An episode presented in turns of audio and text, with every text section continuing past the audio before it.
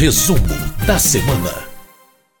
Muito bem, uma semana muito movimentada, tanto na Câmara quanto no Congresso Nacional.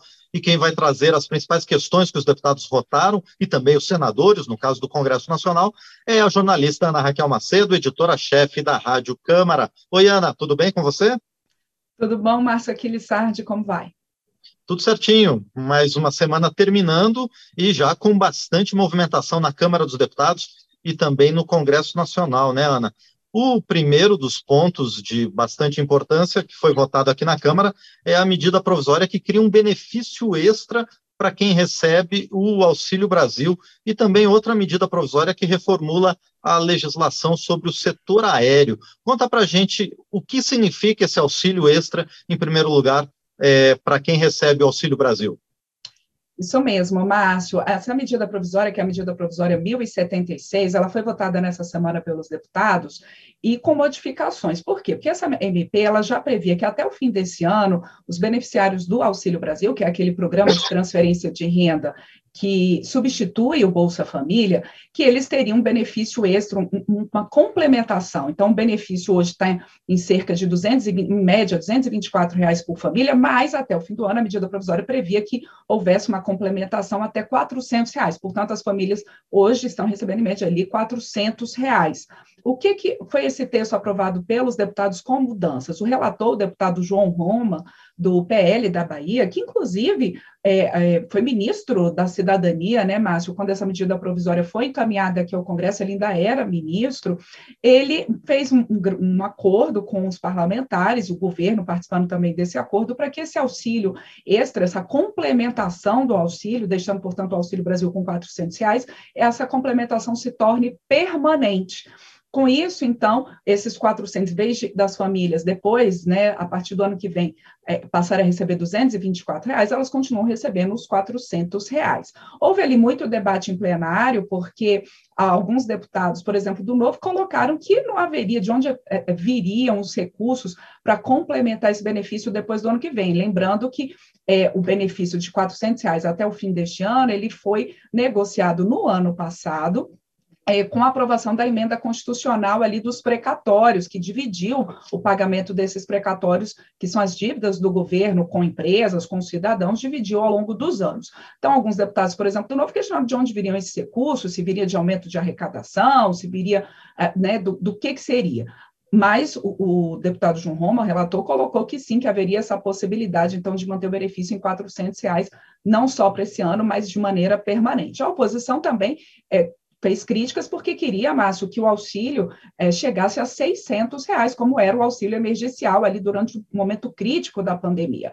Mas o relator João Roma explicou que não poderia ser de 600 reais, porque aí não haveria previsão orçamentária, não haveria previsão na lei orçamentária, e isso, ah, em, justamente em ano eleitoral, essa criação de uma despesa extra sem previsão orçamentária, isso poderia levar o governo ali a infringir as regras ah, da lei de responsabilidade fiscal e outras. É, né, e a legislação mesmo orçamentária. Então, o que, que ficou? Ficou que a medida provisória 1076 aprovado, então, com o benefício permanente, então, agora na faixa dos 400 reais. Outra medida provisória que você também citou, a medida provisória 1089, ela prevê é, uma série de mudanças no setor aéreo brasileiro, mas uma mudança é, que não veio originalmente da medida provisória, mas que foi negociada ali é, pelos parlamentares e, e, votada pelos deputados nessa semana, foi que é, foi incluído no texto, Márcio, dessa medida provisória, que as empresas aéreas não vão poder cobrar pelo despacho de pelo menos uma bagagem de até 23 quilos no caso de voos nacionais e de até 30 quilos no caso de voos internacionais. A gente lembra que desde ali, é, já faz alguns anos, ah, se não me engano, desde 2017, que as empresas aéreas podem cobrar pelo despacho das bagagens.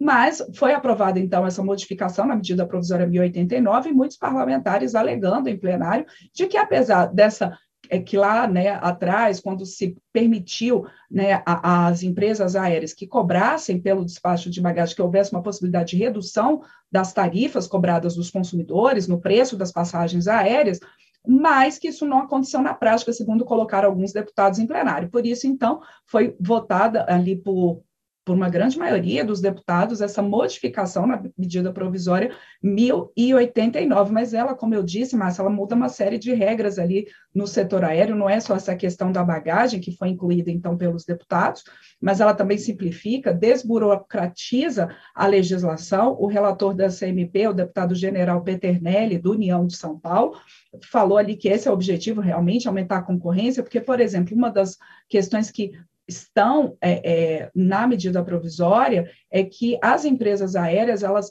a, o setor aéreo ali, a operação desses voos passa, é, não seria mais considerado um serviço público, mas essas empresas aéreas estariam atuando no setor privado, com o interesse público. O que isso muda na prática, Márcio? Muda que as empresas não precisariam mais de outorga para atuar na gestão aí desse setor, quer dizer, de uma autorização específica do governo para isso, a outorga ali, a concessão. Bastaria, então, a empresa que quer operar uma linha aérea que ela tivesse uma, uma, uma simples ali, um simples registro na ANAC, que é a Agência Nacional de Aviação Civil. Essa medida provisória também traz uma liberdade tarifária para as empresas, a, a extinção ali de diferentes taxas cobradas pela ANAC. Alguns parlamentares de oposição, apesar de comemorarem a mudança, é, indicando que as empresas não vão poder cobrar por bagagem, pelo menos um item despachado em voos nacionais e outro nos voos internacionais, apesar de comemorar essa mudança, criticaram a medida provisória por achar que essa, essa flexibilização de algumas regras pode trazer insegurança para a, para a operação dos voos no país, mas, como eu disse, a maioria dos deputados entendeu que essa flexibilização, essa desburocratização seria importante. O próprio relator general Peternelli acha, né, acredita que isso vai permitir uma maior concorrência no setor e, portanto, uma diminuição no preço das passagens lá no final para os consumidores. Essas duas medidas provisórias que eu citei aqui, Márcio, tanto a 1076 quanto a 1089, ainda precisam da análise dos senadores. Bom, e além dessas duas medidas provisórias, a Câmara também votou dois projetos, um regulamentando a telesaúde e outro o, fun o funcionamento das associações de municípios, não é isso, Ana? Isso. O do projeto da telesaúde, Márcio, é até interessante, porque ele originalmente ele foi apresentado ali por vários parlamentares, 15 parlamentares, prevendo a telemedicina, quer dizer, esse atendimento à distância do paciente por meio, assim, na questão médica. Mas, durante essa discussão no plenário, nessa semana, os deputados ampliaram isso para diferentes áreas da saúde, não apenas dos médicos. Então, também prevendo esse atendimento, por isso telesaúde, não só telemedicina. Então, por isso prevendo atendimento aí, no caso é, de médicos, psicólogos, enfermeiros, fisioterapeutas e outras categorias à distância. A gente lembra, mas que durante o período de emergência em saúde pública causada pela Covid-19, a telemedicina, esse atendimento à distância, já estava permitido. Só que, como esse, a, o Ministério da Saúde revogou essa emergência em saúde pública por conta da Covid, a, a telemedicina deixou de ser autorizada. A legislação permitia isso apenas enquanto durasse o período de emergência em saúde pública. Então, esse projeto vem aí com a possibilidade de se manter o atendimento à distância na área de saúde, em diferentes áreas, não só na medicina, de maneira ali permanente, regulamentada nesse sentido. E o que que prevê é, nessa regulamentação é que você tem a, tanto a questão, por exemplo, o, o médico ele vai ter uma liberdade para poder dizer se ele quer ou não, o médico ou outro profissional de saúde, uma liberdade para dizer se quer ou não atender de maneira remota, até mesmo na primeira consulta. O paciente também pode se recusar, mas ele não é obrigado a ser atendido de maneira remota. Pelo projeto aprovado, não há necessidade de o um profissional de saúde estar inscrito no conselho profissional da cidade ali onde ele tá, esteja atuando de maneira remota, então, quer dizer, não, não necessariamente é a cidade dele.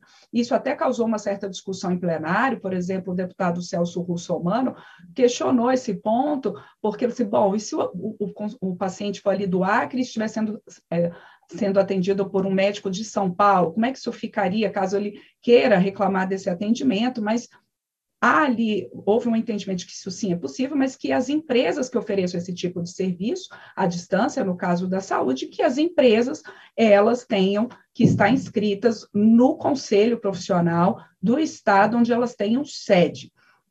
É, essa proposta, no caso da, da telesaúde, também houve ali uma modificação pelo deputado Pedro Vilela, do PSDB de Alagoas, que foi o relator, para que uh, os pacientes atendidos estejam também atendidos dentro dos critérios do Código de Defesa do Consumidor. Essa proposta, Márcio, ainda precisa ir ao Senado. Como você disse, ainda teve um outro projeto aprovado nessa semana pelos deputados que tem relação com as associações uh, de municípios. Essa foi uma reivindicação nessa semana dos prefeitos, prefeitos de todo o país que estavam em Brasília para a chamada Marcha em Defesa dos Municípios. O presidente da Câmara, Arthur Lira, foi ali à abertura desse evento e citou esse projeto como uma das questões que provavelmente seriam votadas pelos deputados nessa semana e que era de interesse dos municípios. Por quê? Porque essas associações de municípios, Márcio, na prática, elas já até existem, só que em alguns municípios, né? Só que elas têm sido questionadas judicialmente. Então, a ideia é fazer uma, uma regulamentação dessas associações, que elas possam representar, por exemplo, as prefeituras em ações judiciais e até junto ao governo, mas cabe aqui uma diferenciação importante, Márcio, as associações de, prefe... de prefeituras, de municípios, não são iguais aos consórcios. Os consórcios, que também são uma figura já existente, eles permitem que os municípios se unam para a prestação de serviços públicos, por exemplo, de abastecimento, de fornecimento de água tratada. Então, as associações não vão poder operar serviços públicos. Isso continua sendo ali, caso os municípios queiram atuar em conjunto, uma tarefa dos consórcios. Mas as associações, sim, como eu disse, podem a, a, fazer essa união ali dos municípios para atuar em conjunto numa ação judicial que interesse ali aos municípios como um todo, ou, por exemplo, para fazer um projeto. Então, há essa. Os municípios defendiam é, essa regulamentação. Esse é um projeto que já veio do Senado e que, portanto, com a aprovação dos deputados nesta semana, ele vai à sanção presidencial. Bom, muito bem. Por falar no Senado, na, na, reunião entre deputados e senadores no Congresso Nacional foram aprovadas três propostas, duas delas relacionadas ao mercado de combustíveis, não é, Ana? É, o Congresso, Márcio, ele fez uma, é, ele se reuniu nessa semana ah, para votação de vetos e também projetos uh, relacionados à questão orçamentária. Então, o, foi uma ampla discussão, Márcio, deputados e senadores unidos, e, como você disse, alguns projetos aprovados. Um deles é esse que é relacionado ao mercado de combustíveis, que ele aprova a transferência a estados e municípios de 7,7 bilhões de reais de leilões da Petrobras. Então, é, vai ser possível transferir aos estados e municípios os recursos arrecadados em leilões com volumes excedentes, né, nessa seção onerosa da Petrobras em áreas do pré-sal. Também houve a aprovação por deputados e senadores de um, de um outro projeto ali orçamentário, Márcio, que prevê cerca de 2 bilhões e meio de reais para o, a recomposição salarial dos servidores públicos uh, neste ano, que foi inclusive anunciada pelo governo, e também para o plano safra. Então, seria cerca ali, de 1,7 bilhão de reais para esse pagamento do pessoal ativo e inativo, civil e militar, e cerca de 870 milhões de reais para o plano safra.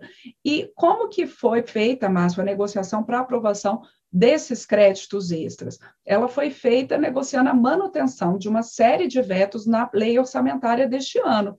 Então, os deputados e senadores entraram ali nesse acordo para poder dar os recursos para essas áreas, mas mantendo a maioria dos vetos à lei orçamentária. Alguns é, foram derrubados apenas dois vetos relativos ao orçamento deste ano, um que vai permitir que quase 100 milhões de reais deste total de cerca de 3 bilhões vetados, eles possam ser usados na modernização da infraestrutura esportiva de escolas públicas. Então, foi essa ampla negociação. Vários outros vetos foram mantidos e outros mais polêmicos, Márcio, ficaram para votação numa próxima sessão do Congresso, entre eles os vetos relacionados à privatização da Eletrobras e também a, né, ao projeto que substitui a Lei de Segurança Nacional. Esses aí mais polêmicos, então, ficaram para uma próxima sessão do Congresso.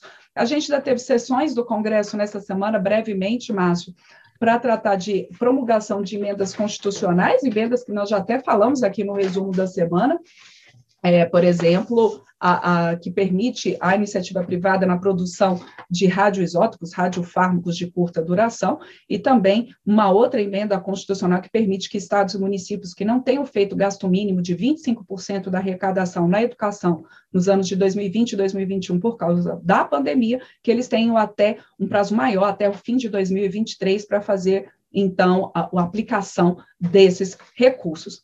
Por fim, Márcio, terminando aqui nosso resumo, que a gente já está é, estourando o nosso tempo, Eu lembro aqui quem acompanha a gente que nessa semana a gente teve uma outra ação importante aqui na Câmara, que foi a instalação e eleição de presidente de 22 comissões permanentes da casa, portanto, praticamente todas fizeram esse movimento, apenas três comissões deixaram, a, a, ainda estão em aberto em relação à instalação e eleição de presidente e vice, que são a Comissão de Turismo, a de Desenvolvimento Urbano e a de Viação e Transportes. Todas as outras, das 25, outras 22, inclusive a mais importante delas, a Comissão de Constituição e Justiça, tendo sua instalação e eleição de presidente nessa semana aqui na Câmara dos Deputados. Márcio.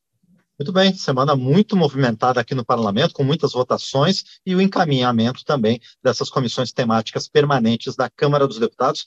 E tudo foi trazido para a gente pela Ana Raquel Macedo, a quem eu mais uma vez agradeço e desejo um bom final de semana. A gente se vê na próxima. Obrigado, Ana. Com certeza, Márcio. Obrigada a você, obrigada também a quem acompanha a gente nesse resumo da semana, tanto aqui pela Rádio Câmara, depois em podcast, ou por meio das nossas emissoras parceiras, como a Rádio 106 FM de Itajaí, Santa Catarina.